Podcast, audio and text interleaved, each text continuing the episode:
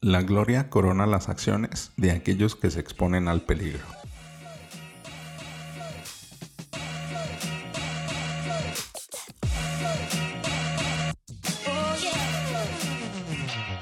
Hola, ¿qué tal? Bienvenidos a Ventaja Podcast, el podcast en donde hablamos de principios, estrategias y tácticas para los negocios tradicionales, online y startups. El día de hoy vamos a hablar de penetración del mercado. Si tienes alguna duda o comentario, entra a ventaja.com.mx diagonal contacto y házmelo llegar por medio del formulario.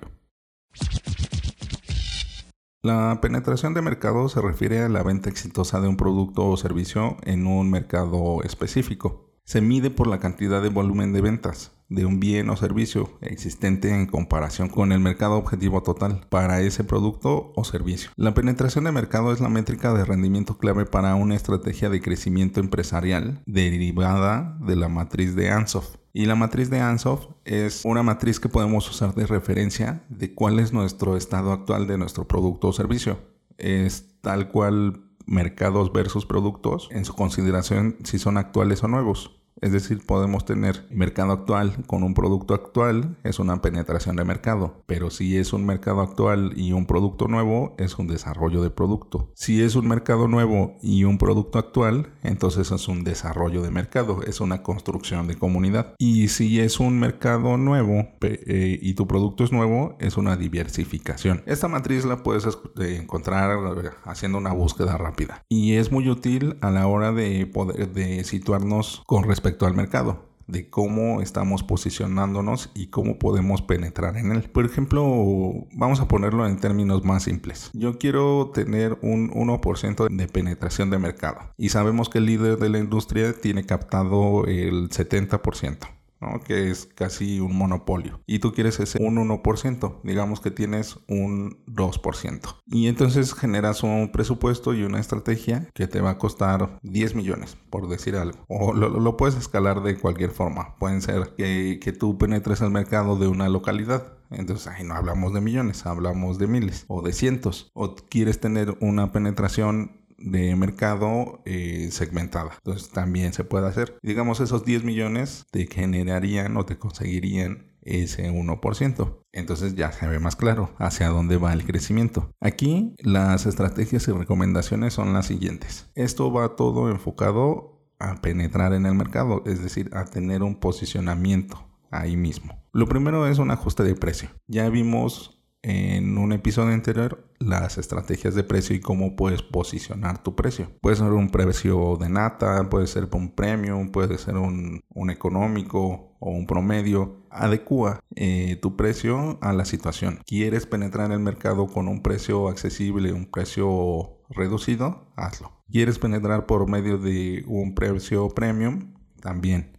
Todo depende de la situación en la que te encuentres. Estos precios te sirven igualmente para desgastar el mercado. Puedes llegar con un precio súper barato y así obligar a tu competencia a reducir sus precios y posiblemente su calidad. Si tú te mueves más rápido, puedes conseguir una cuota de mercado muy amplia. Para lograr esto necesitas incrementar la promoción necesitas tener una estructura, necesitas máquinas de crecimiento, necesitas esos sistemas que te permitan promover adecuadamente y constantemente. Siempre te va a quedar un remanente del esfuerzo que hagas. Por ejemplo, en una publicidad de paga, de esos contactos que, no convirtieron, que no se volvieron prospectos a clientes, dales ese seguimiento nunca los des por perdidos. En el, en, las, en el séptimo octavo punto de contacto, es decir, un punto de contacto es una llamada, un correo, una reunión, la tasa de conversión incrementa bestialmente, incrementa muchísimo. Entonces no los abandones. Pero también te queda un posicionamiento de marca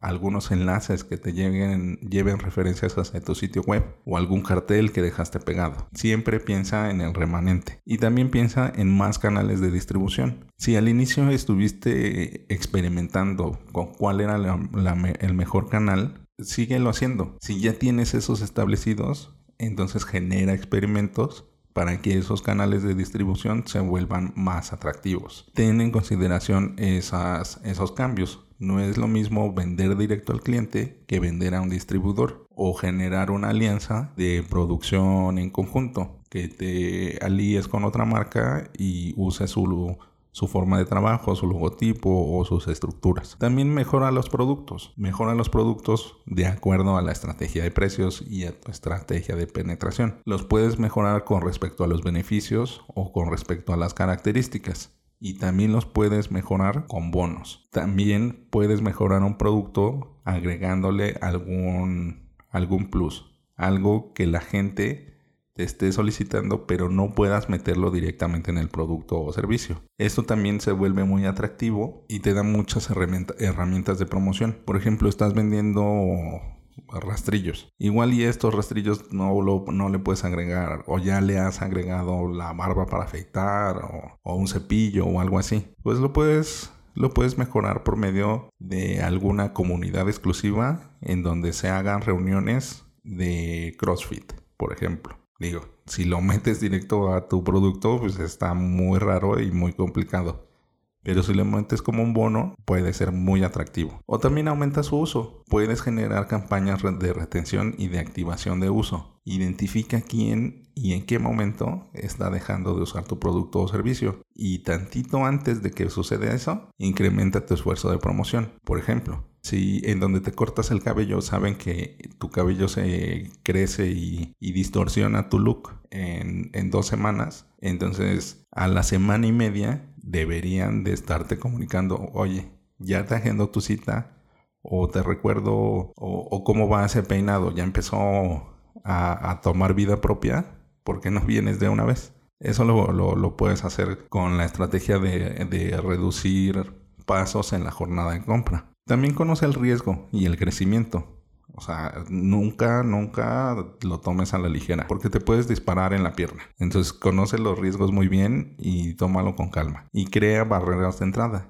Mete muchas bonificaciones, mucho valor agregado y muchas cosas para que la competencia no te pueda alcanzar y no se pueda comparar contigo para ser único y pensar diferente. Y también diversifica las estrategias, ya sea por cuestiones de diseño de atracción, de empuje, o de producto y genera alianzas estratégicas. Si bien no tratamos todas las estrategias a detalle, esta es una muy buena introducción de cómo hacer una penetración de mercado.